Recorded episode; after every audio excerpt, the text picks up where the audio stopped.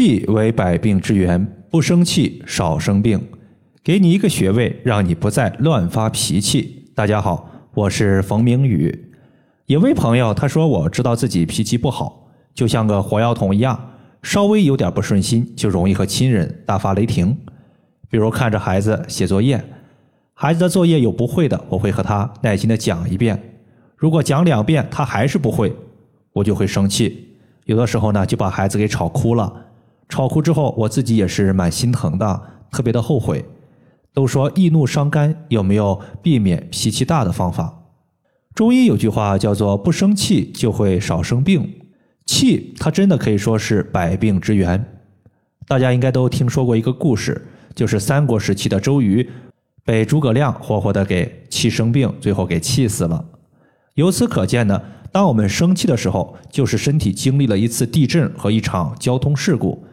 对身体的伤害还是蛮大的。俗话说“易怒则伤肝”，中医认为肝主疏泄，生气时会使肝气淤结在一起，导致肝脏的功能受损。要知道，肝脏是人体最大的排毒解毒的脏器，肝脏受损会影响全身毒素的外排，体内的毒素多了，就会导致很多病症出来。很多女性她的妇科疾病，它往往和气有关系，比如说甲状腺的疾病、乳腺疾病、子宫卵巢的问题、囊肿结节，它都属于是气滞所导致的。这些病主要原因是因为我们的肝经生病了，都是生气惹的祸。因为生气最先受伤的就是肝，中医说怒则伤肝，一生气全身的气机就紊乱了。所以，为了健康，我们要尽量少生气。既然怒则伤肝，是不是我们把肝养护好，就不容易生气了呢？如何养肝？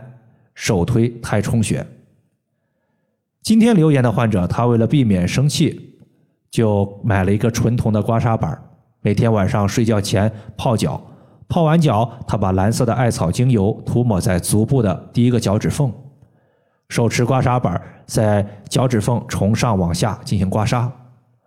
刮痧时遇到的疼痛点，他会重点艾灸一下。他和我说，他的疼痛点主要位于脚趾缝的后方，其实不就是太冲穴吗？太冲穴它对有一类的生气是特别管用的，尤其是那些爱生闷气的人。那啥是生闷气呢？就是心里边呀，明明非常生气，但是发不出来。硬是憋着，或者一个人躲在房间里面不说话，这种生闷气它是最伤身体的。比如说发脾气，虽然你会伤害到别人，但是你生闷气更主要的是伤害到自己。这类生闷气的朋友，太冲穴的刮痧后艾灸效果是非常好的。但是不是所有的生气问题都可以用太冲穴来解决呢？我说一个故事。就是之前呢，我的微信群里有一个学员，他的脾气啊就特别暴躁，像是鞭炮一样，一点就着。他常常需要别人哄着他、顺着他，就是咱们常说的顺毛驴，否则就容易发脾气。他自己也经常说：“其实我并没有生气，只是性格比较急躁，控制不住自己的情绪。”但事后他总是后悔，会自己一个人想。我怎么又发脾气了呢？这种性格在中医里面，我们可以把它归结为阴虚火旺，并不是肝脏的功能不顺畅。你想一下，他的肝脏功能是非常好的，要不然的话，他能每天过得开开心心，想吃就吃，想睡就睡吗？再加上他的情绪宣泄非常及时，稍微有点不满意，他就立刻发泄出来，这样怎么会肝脏功能不顺畅？可见他的肝脏功能是非常顺畅的。他的情况之前呢，他就用过太冲穴的刮痧加艾灸，但是整体效果呀不太行。这种脾气火爆、啥事都写在脸上的问题，可以考虑从滋养肾阴入手。当时呢，他一共用到了两个穴位，分别是神门穴和复溜穴。神门穴它是安神定志的，以稳定情绪为主。在这里呢，主要用到的滋阴穴位其实是复溜穴。复它是重复轮回的意思，溜它就是流动、水流的意思。复溜穴，也就是说肾经它在循行到脚踝附近的时候，绕着脚踝向回转，然后重复直上。复溜穴它是我们肾的母穴，也就是肾的母亲。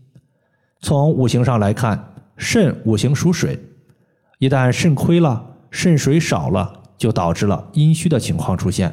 复溜穴它是一个枢纽，可以让肾经储留的水液再次流动起来。水液流动起来了，那么就可以起到一个大补肾水的作用。